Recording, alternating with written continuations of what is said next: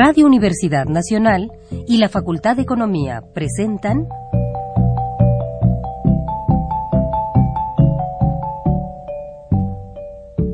Los bienes terrenales.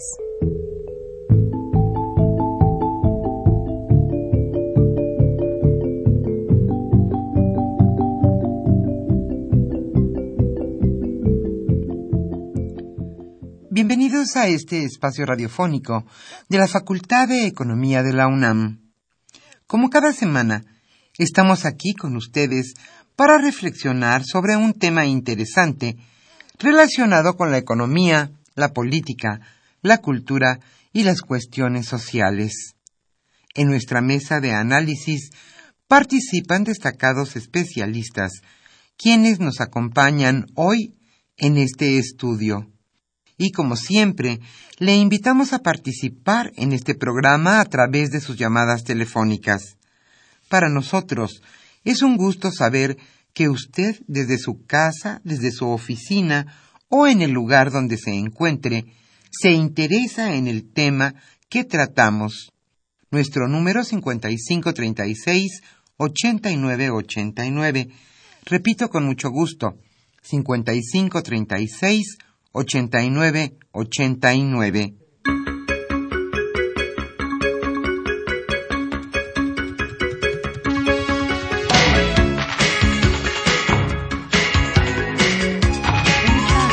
tarde de viernes aquí en la capital de la República.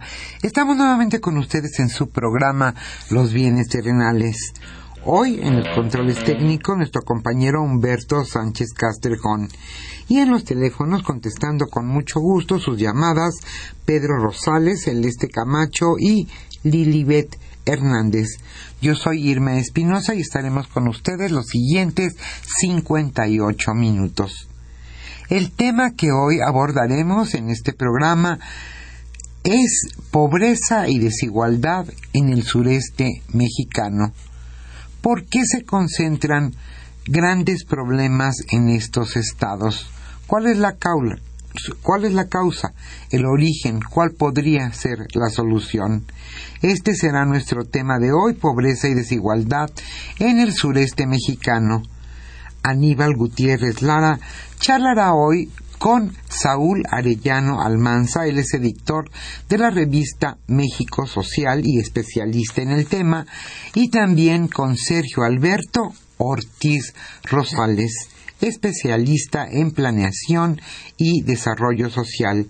A ellos les damos la más cordial bienvenida en este estudio de Radio UNAM. Y a usted, amable Radio Escucha, como siempre, le agradecemos su participación a través de sus llamadas telefónicas. El número que hoy es de AM es 55 36 89 89 y nuestra estación hermana FM nos facilita el número 5536 43 39. El libro que hoy estaremos obsequiando es Crecimiento Urbano, Pobreza y Polarización en el siglo XXI. El coordinador de este libro es Eliezer Morales Aragón. Y antes de iniciar nuestra mesa de análisis, como siempre le invitamos a escuchar la economía durante la semana.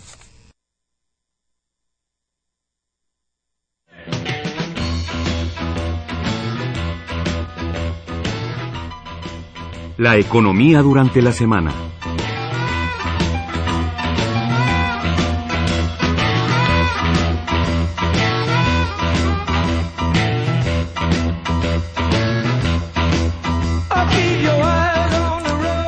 Ayer el presidente de la República presentó 10 medidas para mejorar en seguridad y justicia. Dos meses después de la desaparición de 43 normalistas de Ayotzinapa, el presidente Enrique Peña presentó un plan de acción en materia de seguridad, justicia y combate a la corrupción. El presidente planteó cambios legales que permitan a la Federación tomar el mando municipal cuando las autoridades locales se involucren con la delincuencia, así como crear 32 policías estatales únicas. Además, establecer un número de emergencia 911, mejorar la justicia cotidiana, realizar un operativo especial en Tierra Caliente y delimitar tres zonas económicas especiales para abatir la pobreza en Chiapas, Guerrero y Oaxaca. El Ejecutivo propuso complementar el Sistema Nacional Anticorrupción obligar a su gobierno a ser más transparente e incrementar mecanismos de participación y evaluación ciudadanas.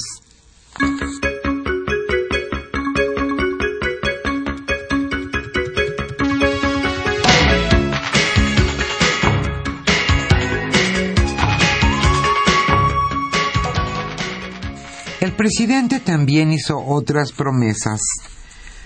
Ahora sí, prometen rescatar la zona sur.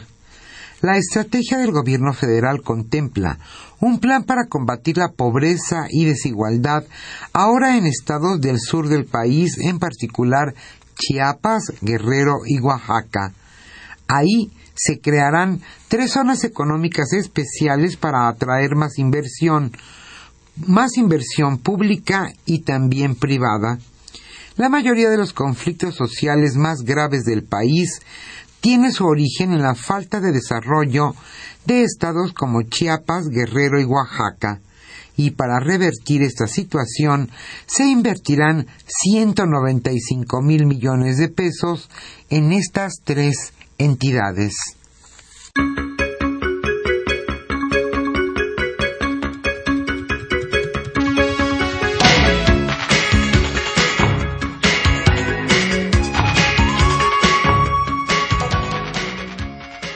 Y ahora si el dólar se va, se va y se va, alza en las tasas de interés por parte de la Reserva Federal de Estados Unidos, caída en la producción y en el precio del petróleo nacional, inseguridad y ahora a la lista de riesgos para el país en el año 2015 agregamos el tipo de cambio del dólar. En los últimos días, la cotización del billete verde cerró por primera vez desde 2012 por encima de los 14 pesos por dólar, lo que deja ver el debilitamiento de la moneda nacional, situación que podría agravarse.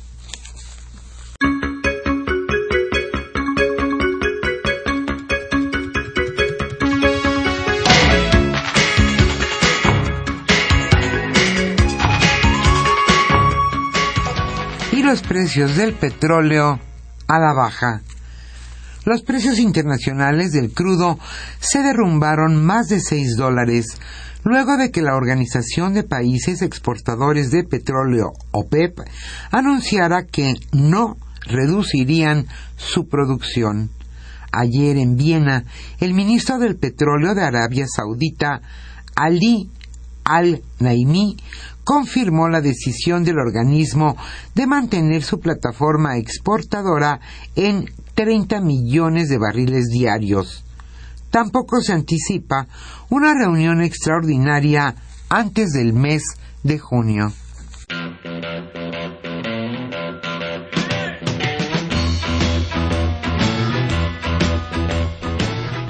El tema de hoy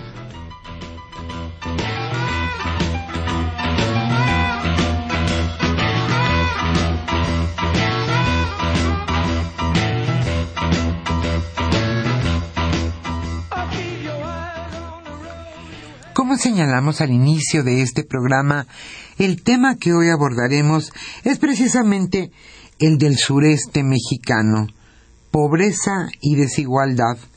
Hoy Aníbal Gutiérrez Lara charlará con Saúl Arellano Almanza, editor de la revista México Social y especialista en el tema, y también con Sergio Alberto Ortiz Rosales. Él, es, él es especialista perdón, en planeación y desarrollo social.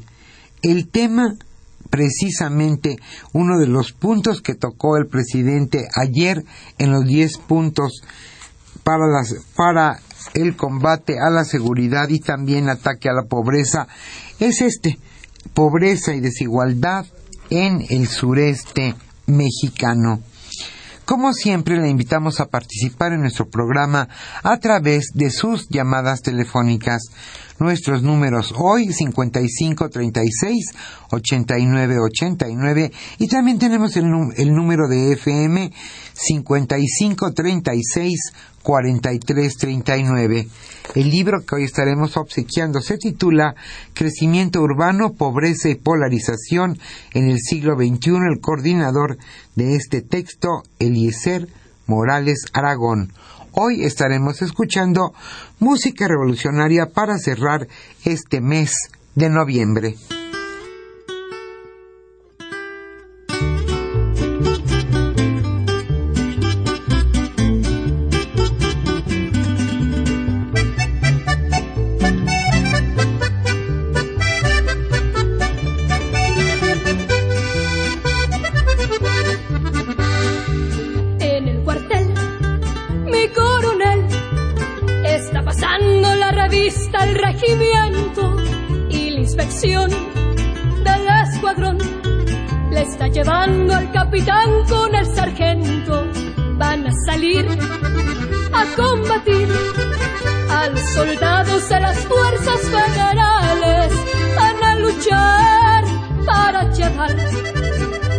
a los rebeldes y rurales.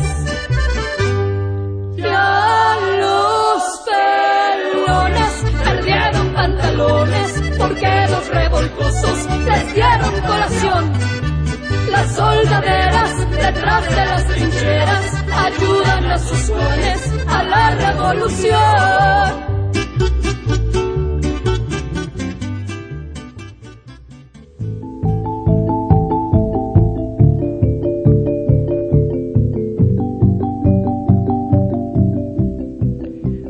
Escucha los bienes terrenales. Nos interesa conocer su opinión. Le invitamos a comunicarse a este programa al teléfono 5536 89 89. Repetimos con mucho gusto, 5536 89 89.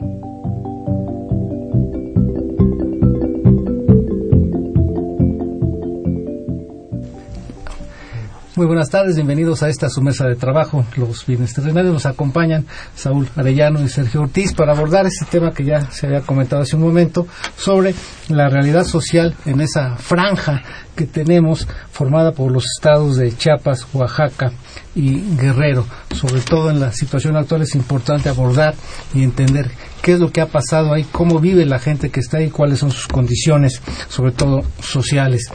Si nosotros nos remontamos a lo que son precisamente los estos tres estados, vamos a, encontrar lo siguiente.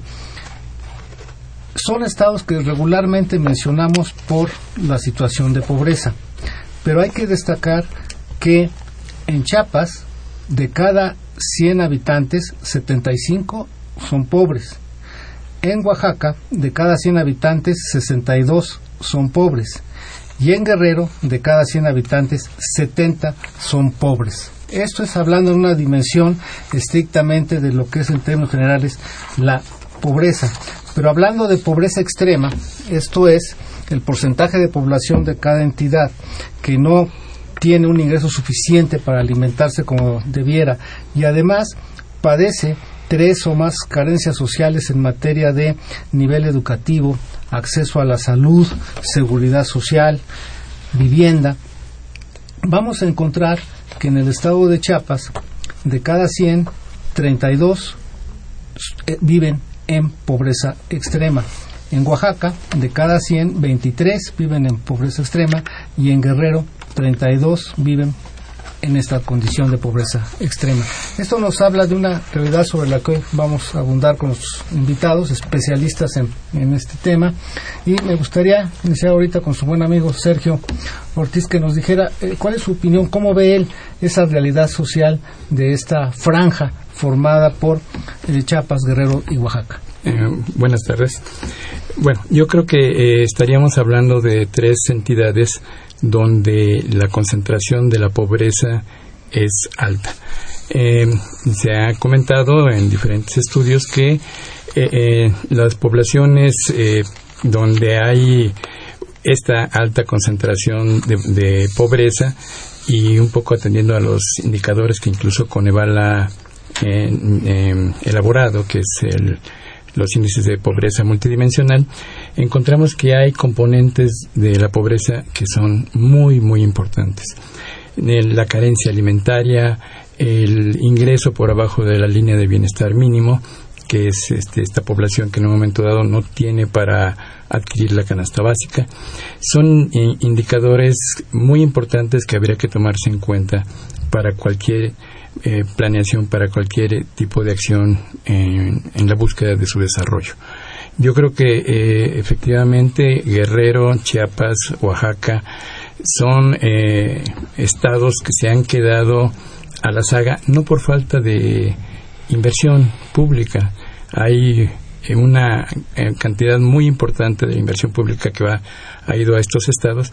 Sin embargo, creo que lo que está haciendo falta es una coordinación de estas acciones, una buscar una coherencia de desarrollo de, las acciones que se emprenden para apoyar estas poblaciones.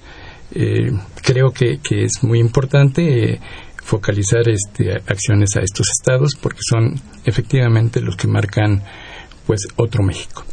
Gracias. Saúl, en esta entonces, bueno, hablamos de esas características de pobreza de estos tres estados y pues efectivamente, sobre todo recuerdo en algún momento, hace 20 años, Chiapas era un foco y prácticamente se federalizó y fueron todos los recursos federales que pudiera haber, sin embargo la situación sigue igual. ¿Cuál es tu visión de, esta franja? Bueno, primero mil gracias por la invitación, Aníbal, es un gusto siempre estar contigo en esta ocasión con Sergio.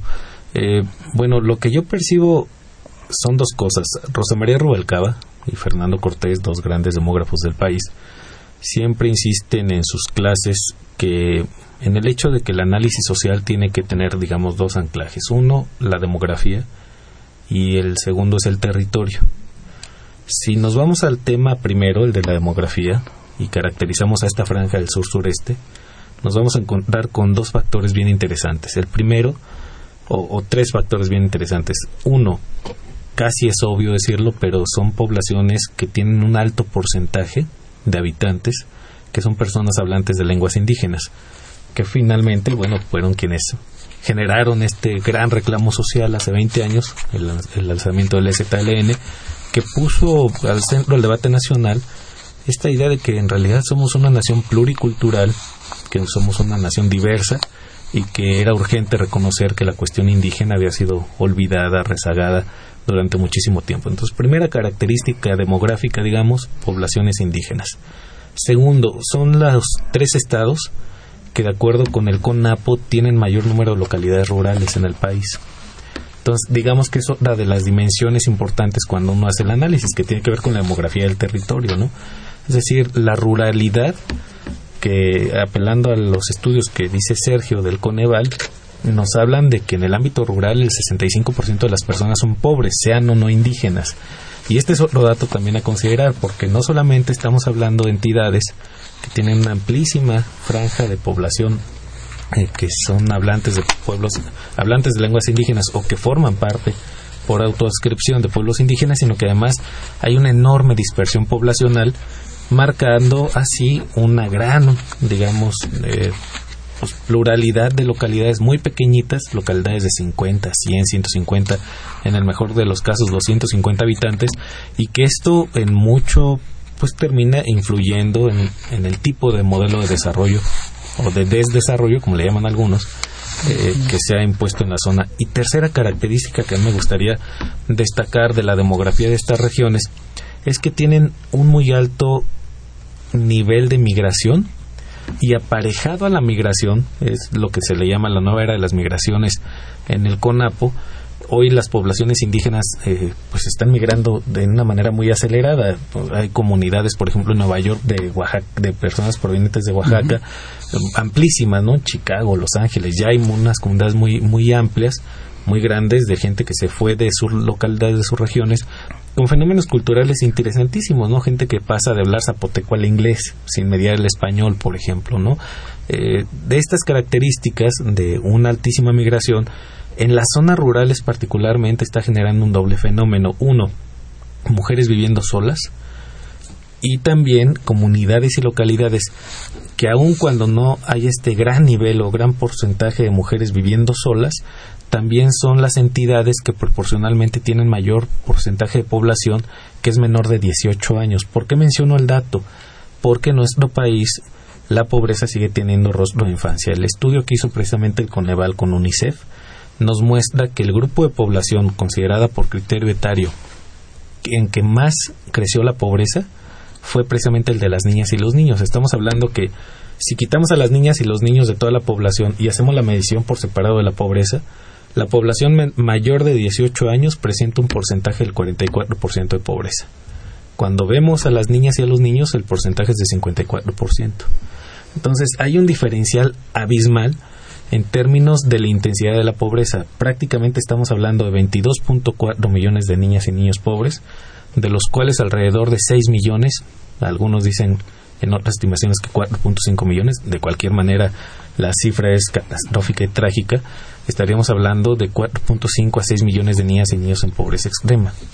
Esto, eh, por necesidad, le da una articulación muy sui generis a las zonas en términos también de capacidades productivas y laborales. Si uno ve el índice de la tendencia laboral de la pobreza del Coneval, lo que te encuentras es que estos tres estados precisamente son en los que más ha crecido el índice de la tendencia laboral de la pobreza, que no es otra cosa sino el porcentaje de personas que teniendo un trabajo tienen ingresos por debajo de la línea del bienestar. Entonces, si vemos esta en esta primera ronda de opinión, digamos, las características sociodemográficas del sur-sureste, pensando en Oaxaca, Guerrero y Chiapas, lo que nos vamos a encontrar es una enorme complejidad, pero también del otro lado una enorme riqueza cultural que hace falta explorar, conocer y desde luego potenciar, ¿no? Sí, ahí al respecto vale la pena, y así como señalas esto, que es un dato muy importante en términos de que es la la pobreza de la población de arriba de 18 años 45%, 45%, 45%. Y en términos de los menores de 18 años un 54%. Entonces hay una gran diferencia. Pero igual en términos de población indígena y no indígena, la población no indígena pues, anda en niveles del cuarenta y tantos por ciento de pobreza, pobreza extrema, pero la indígena está en niveles de 70 por ciento. Entonces, esos dos factores pesan precisamente. En, el caso de Chiapas, ¿no? Donde los, las poblaciones indígenas son 82 por ciento de pobres, ¿no? Exactamente. Este... tú ahí manejas mucho esta parte en términos de lo población indígena y lo multicultural. ¿Cómo incide esto? Sí, mira, yo eh, creo que es muy importante. Eh, eh, se ha trabajado, yo he trabajado las cifras a partir de la definición que la Comisión para el Desarrollo de Pueblos Indígenas ha establecido como un criterio para la contabilización de la población indígena, que va más allá del de, hablante de lengua, que obviamente eh, en una eh, proporción importantísima es indígena, pero que eh, tiene como un soporte el hogar indígena como la fuente de la transmisión de la cultura.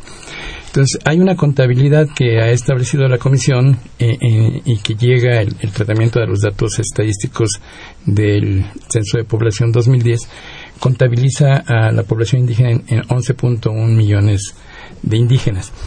Eh, a partir de, ese dato fundamental, se han generado, la Comisión ha generado una serie de indicadores que son muy, muy importantes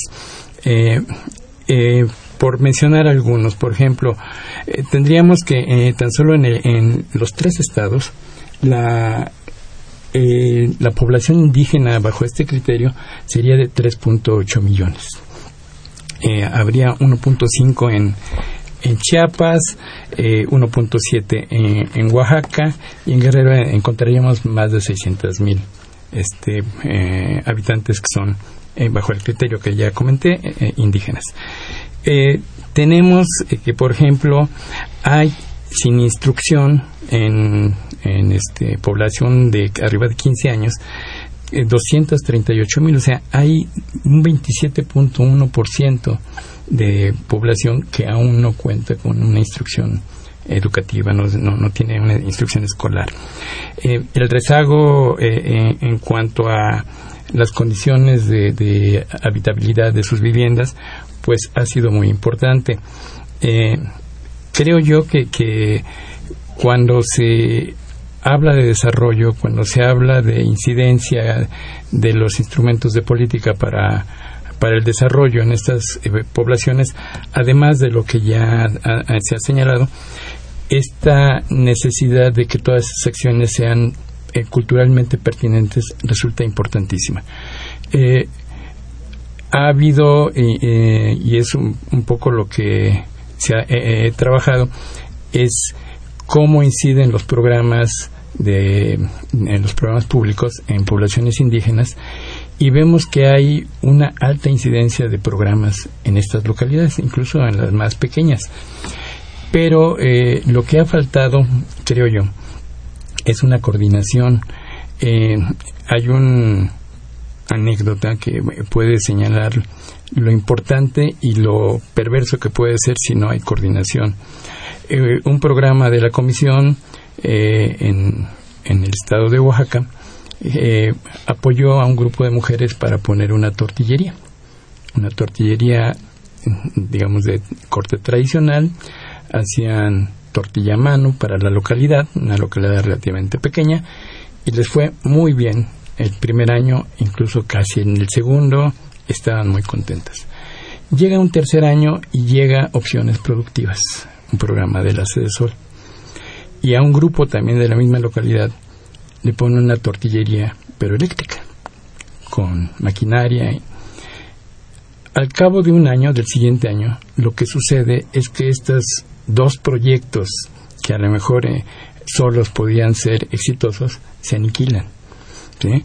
Eh, no pueden seguir las mujeres, eh, no pueden competir con la máquina tortilladora, pero el, tamaño de la demanda de eh, para la tortilladora con maquinaria no le permite sacar los costos de producción. ¿Qué pasa en el cuarto año? Ya no hay ninguno de los dos proyectos. Entonces, este tipo de, situaciones creo yo que, eh, eh, además de que es una anécdota, yo creo que se tiene que aprender qué es lo que está pasando ahí. Bueno, finalmente no se ha medido eh, el tamaño de la demanda, no se, no se ha medido el tamaño del proyecto que puede soportar.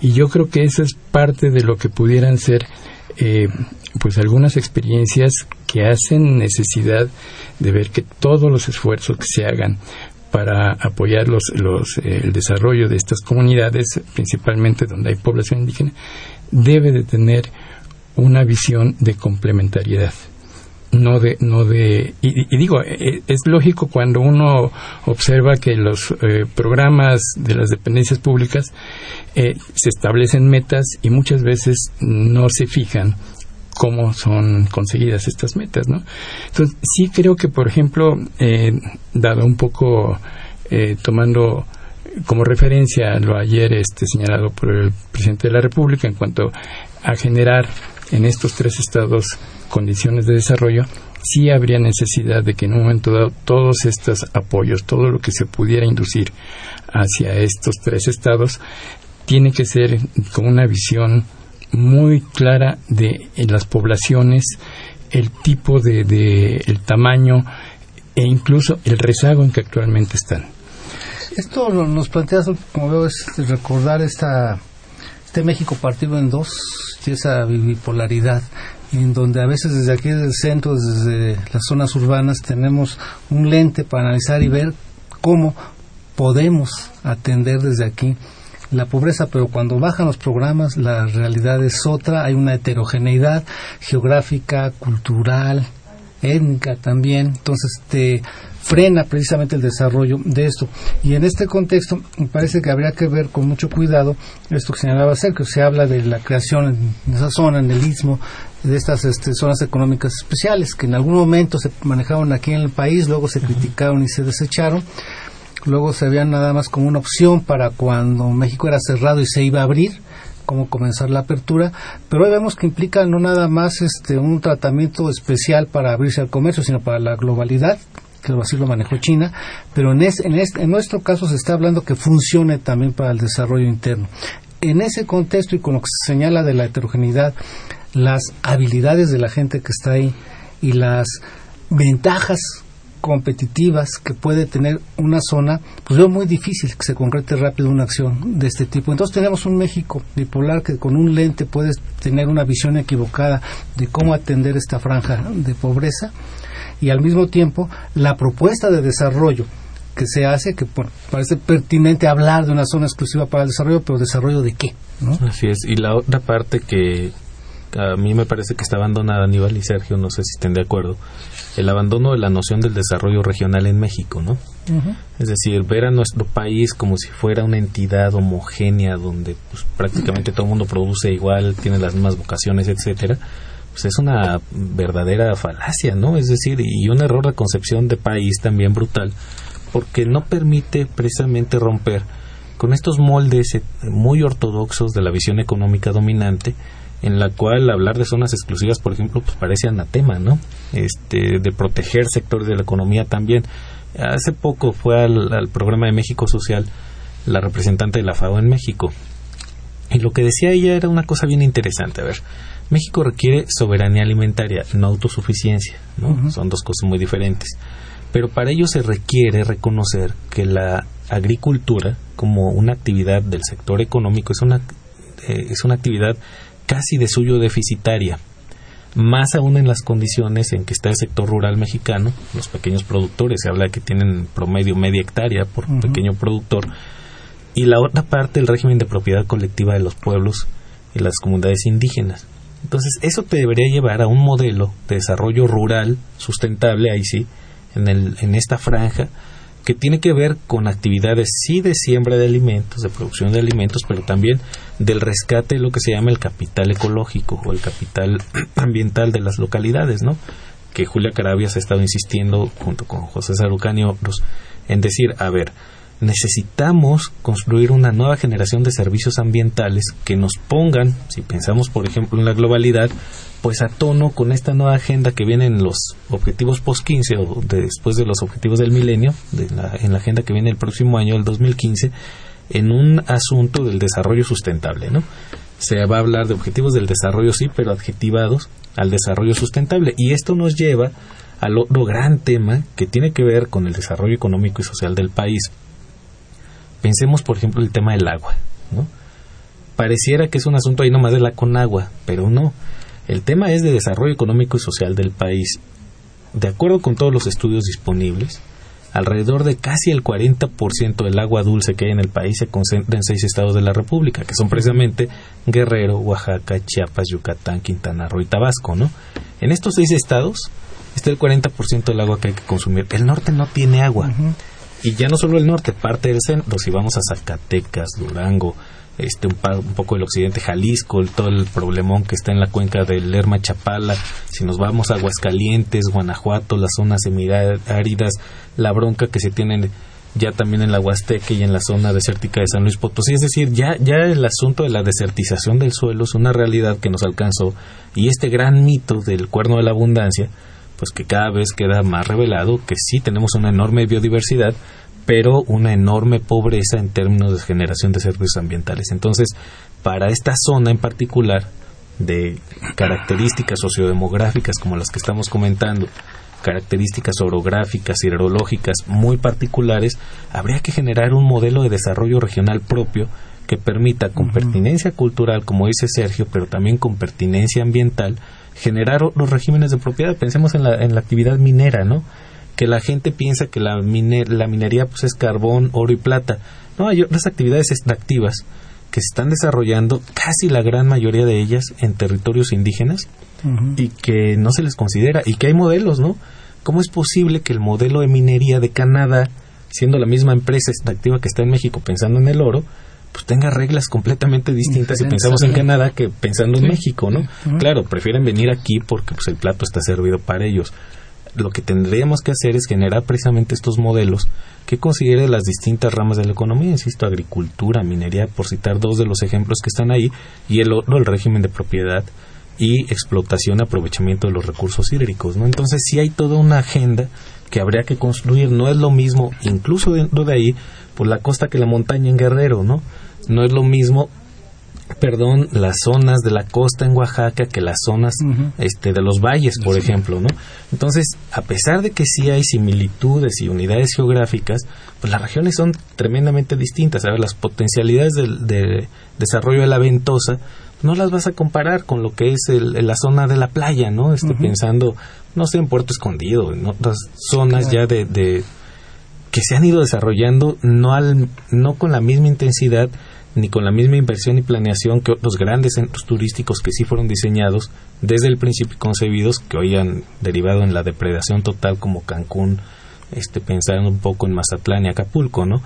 Entonces sí habría que ir pensando en cómo vamos a generar un modelo de desarrollo que genere cadenas de valor, que genere opciones productivas reales, como ese Sergio, con pertinencia cultural, económica, social, y desde luego que nos lleve a una dinámica productiva y de generación de empleo digno para quienes viven ahí, ¿no? Claro, y ahí estamos viendo también esta situación que, bueno, dices, esa zona es donde hay agua, pero también es curiosamente donde precisamente la población más pobre no de ahí al agua, no, tiene agua, ¿no? también que te estabas viendo tus rezagos, ¿no? Sí, sí, un, un poco, eh, digo, claro, estaríamos este, eh, pensando en cuál es la, la, el resultado de toda acción institucional que se haya o eh, de los programas federales este eh, hay un análisis que se ha hecho sobre el, programa de, infraestructura de la Comisión para el Desarrollo de Pueblos Indígenas.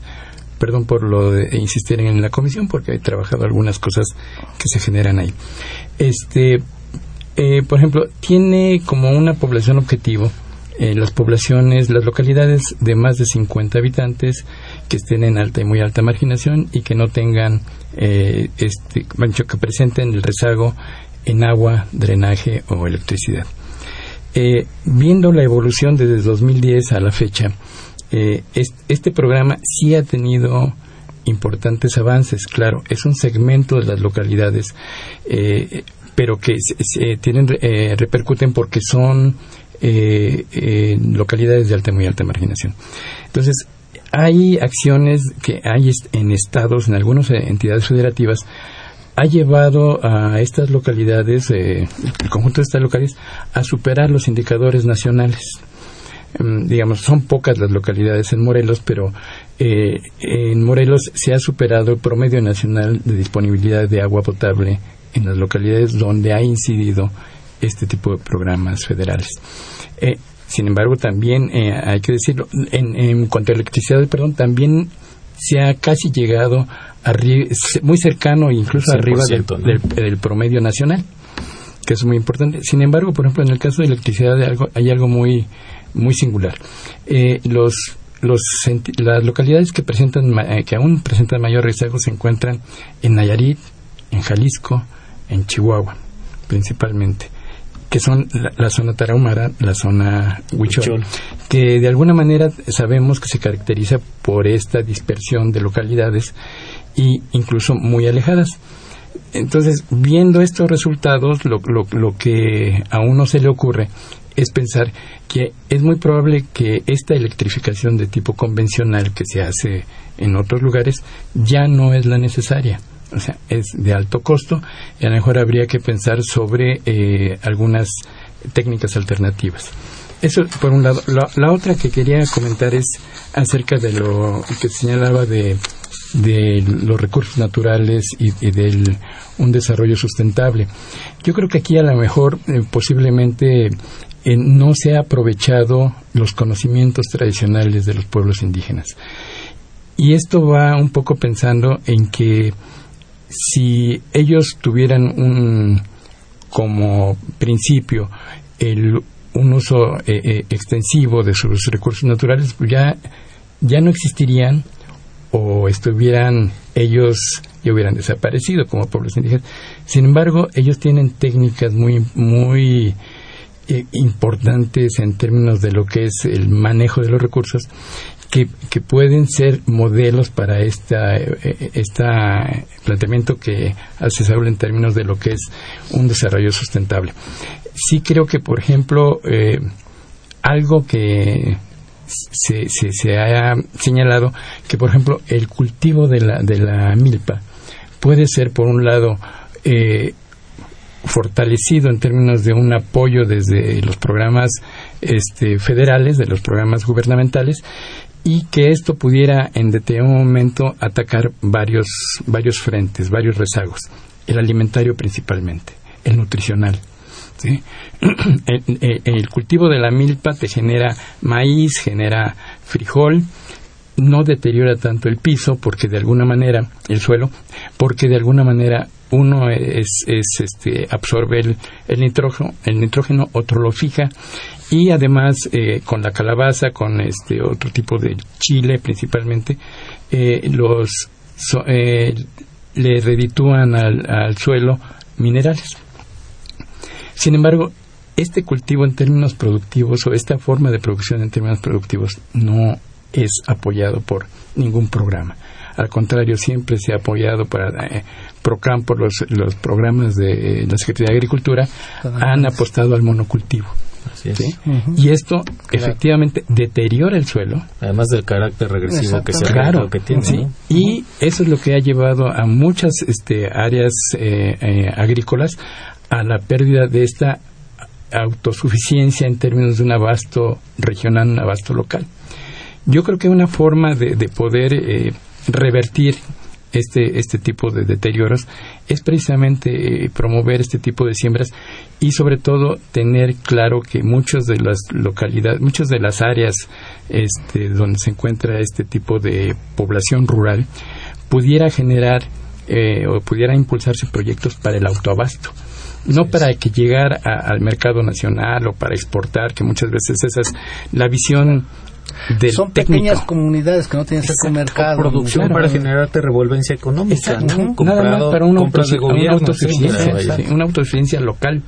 Si esto le aunamos que, que hay en riesgo se encuentran una cantidad importante de, de variedades de maíz que son autóctonas de, de- de las regiones. Sí, no, no, les llevan Monsanto, entonces. Claro, claro. sí, entonces pudiéramos- pudiéramos incluso eh, eh, este, generar un modelo donde hay una preservación del germoplasma original. Así ¿sí? es. Entonces, sí creo que eh, la visión para estas zonas, principalmente porque hay una gran cantidad de población indígena, eh, ese respeto se tiene que traducir en, en lo que es eh, programas pertinentes, programas con una visión local, como lo comentaba Saúl, pero este eh, eh, que pudiéramos aprovechar toda esa riqueza de, de los conocimientos tradicionales. Sí, para promover exactamente un desarrollo con una característica local, ¿no? Vamos a hacer una pequeña pausa y regresamos.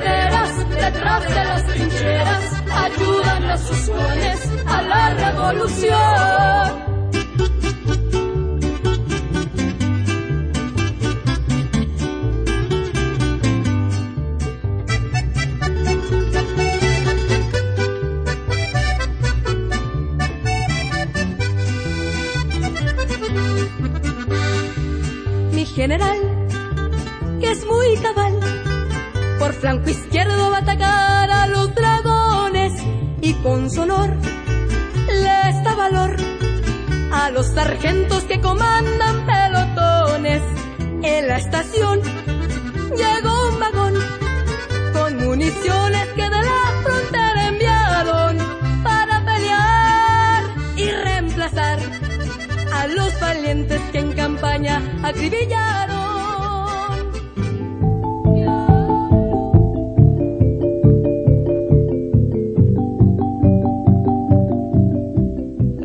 Usted escucha los bienes terrenales.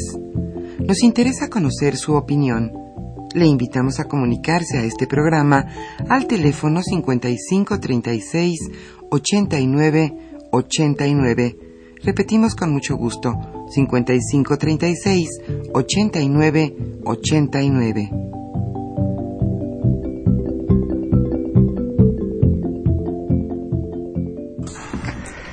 Regresamos a nuestra mesa de trabajo, nos acompañan Sergio Ortiz y Salvador Arellano, expertos en este tema de desigualdad y pobreza. Estamos tocando las características de la pobreza en México y particularmente en esta zona de eh, Chiapas, Guerrero, Oaxaca.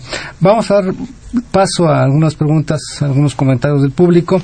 Eh, Fernando Almanza, arquitecto, nos pregunta, te, pregunta Sergio, eh, ¿cómo, ¿cómo se define la pobreza? ¿Qué es la pobreza?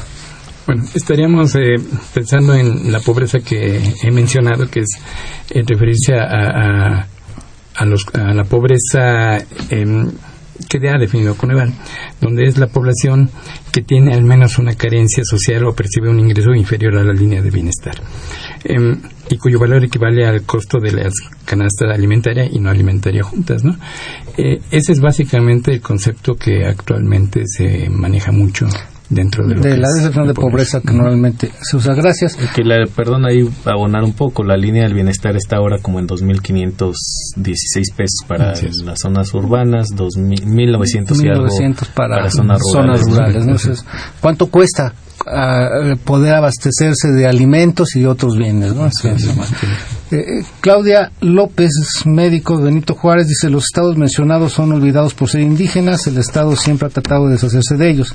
La inversión que se realiza en estas entidades es para despojarlos de sus tierras. Bueno, es su opinión, pero sí, efectivamente hay mucha inversión ahí, a veces se diluye o se va para otros fines. ¿no? Gracias. Javier Mayo A. Gómez de Tultitlán. A partir de las décadas de los 70 se generaron diferentes polos de desarrollo, instalación de maquilas en el norte del país con una mano calificada y exportaciones a Estados Unidos. El sur-sureste, con otra expectativa de desarrollo que no está vinculada al mercado norteamericano y europeo, lo margina a los núcleos poblacionales que ahí habitan. es parte de lo que se planteaba, ¿no? Cómo requerimos tener un modelo de, desarrollo, alternativo, ¿no? específico para esa región, Juan Manuel Perusquía de la Cuauhtémoc, un saludo. Eh, saluda a Irma, nuestra productora, y a todo el equipo. Gracias. María Reyes de la Madalena Contreras. Eh, ¿Qué está haciendo y qué programas está llevando a cabo la sede para ayudar a los pueblos indígenas? Hay una batería, sí, ¿no? Sí, mira, ah, son bastantes.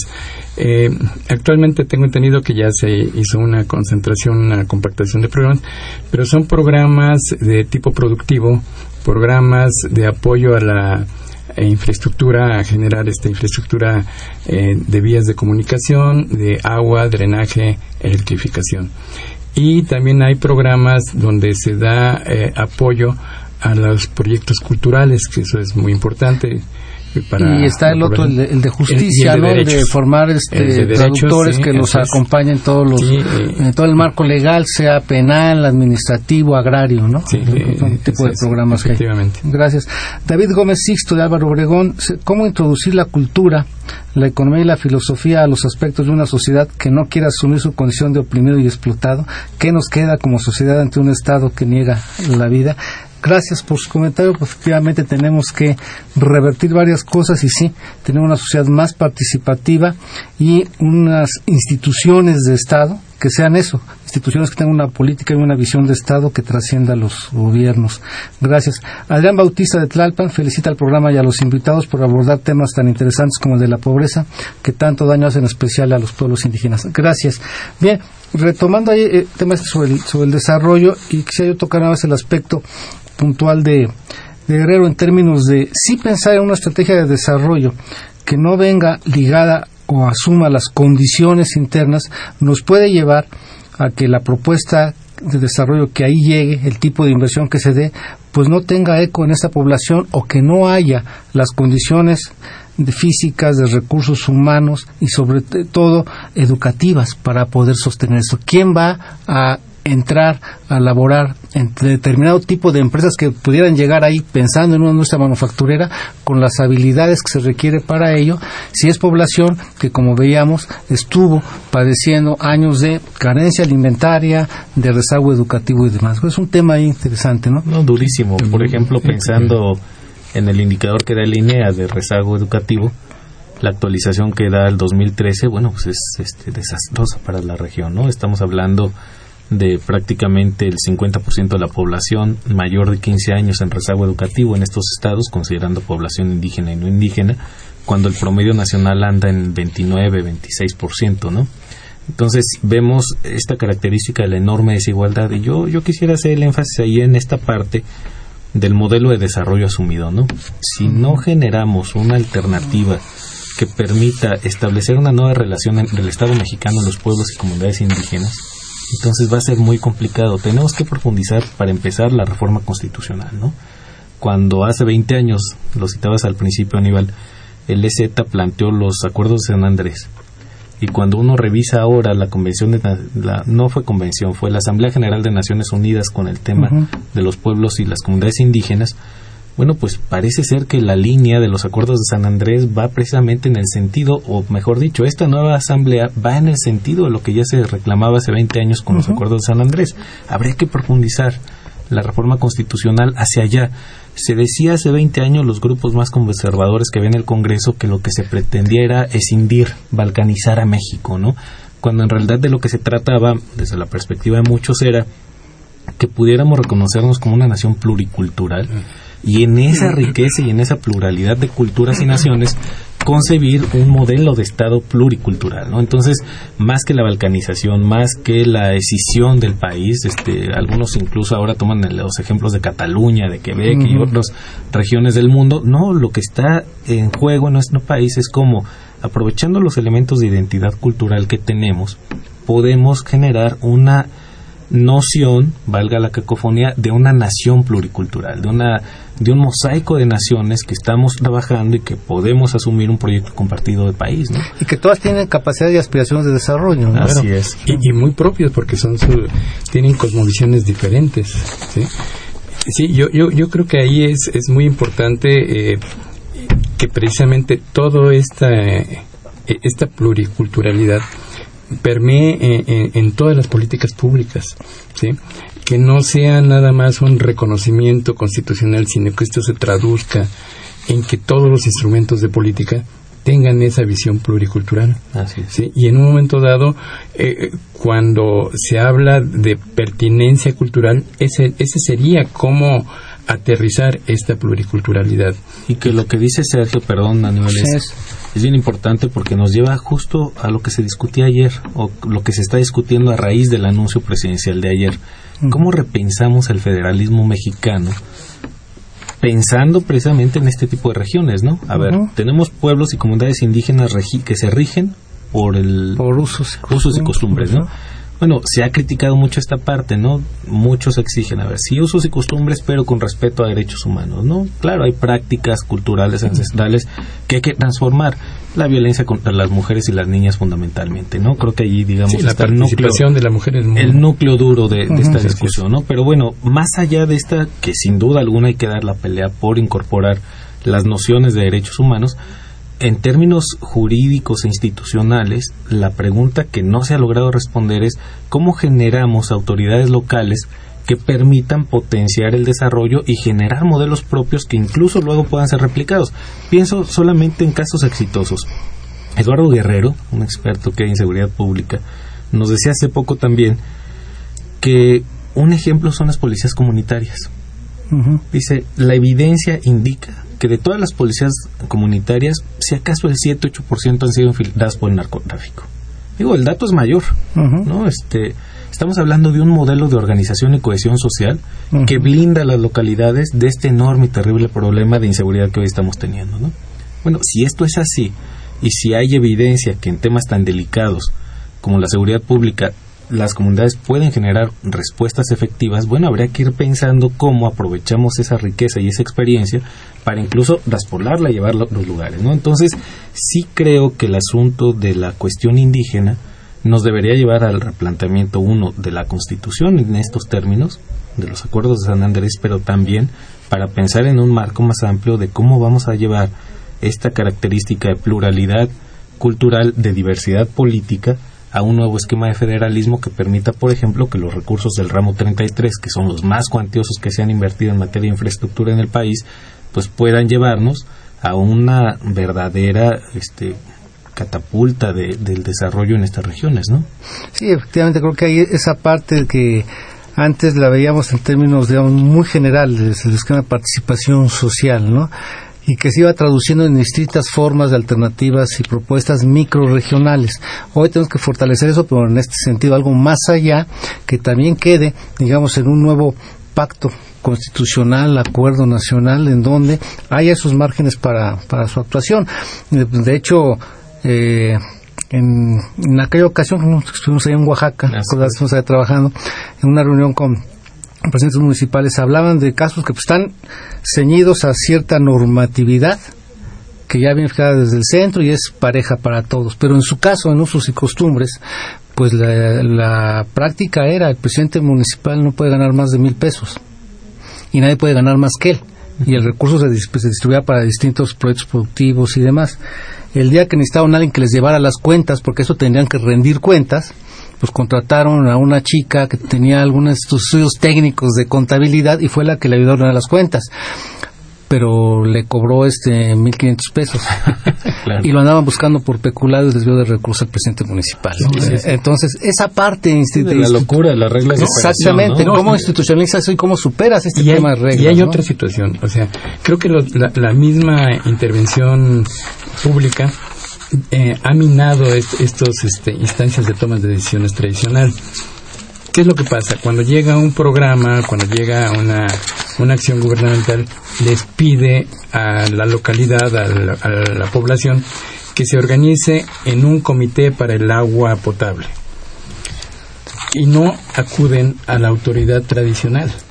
Entonces empiezan a confrontar las autoridades tradicionales con estos eh, grupos, mecanismos que exigen los programas eh, federales o los programas gubernamentales para una toma de decisión, para una gestión.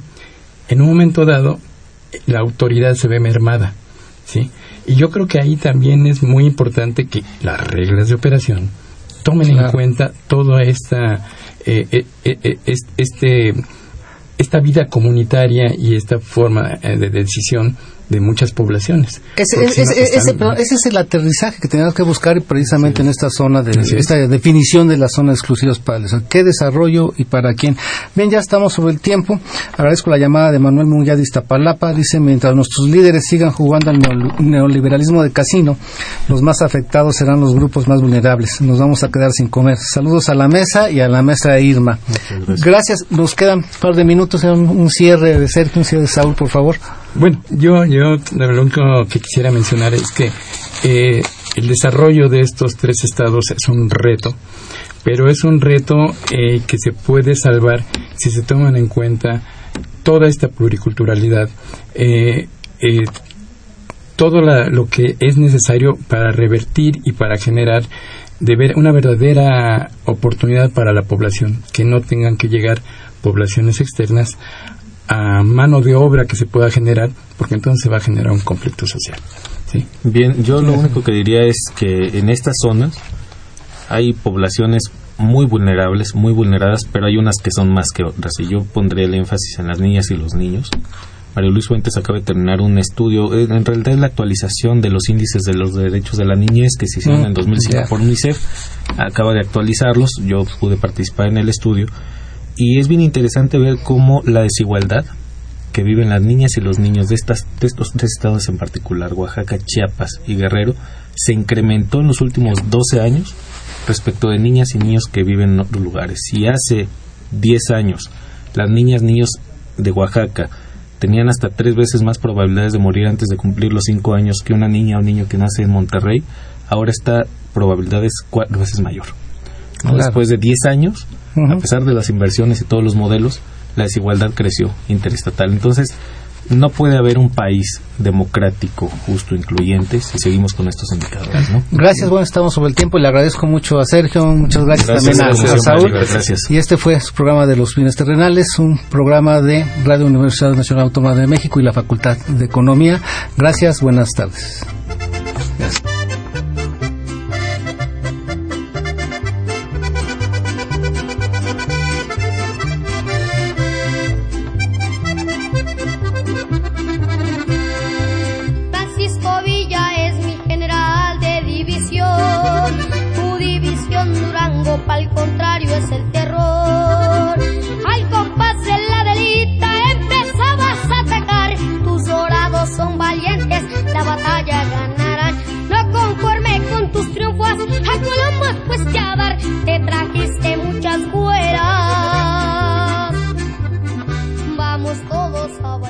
Agradecemos su atención y participación en este programa a través de sus llamadas telefónicas.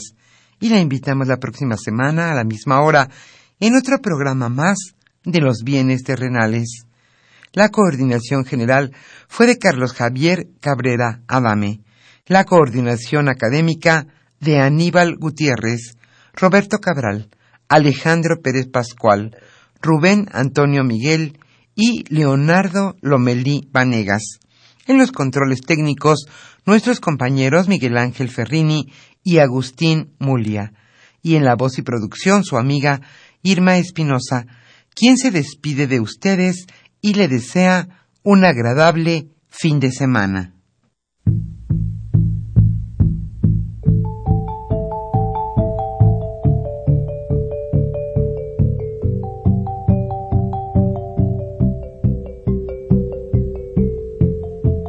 Radio Universidad Nacional y la Facultad de Economía presentaron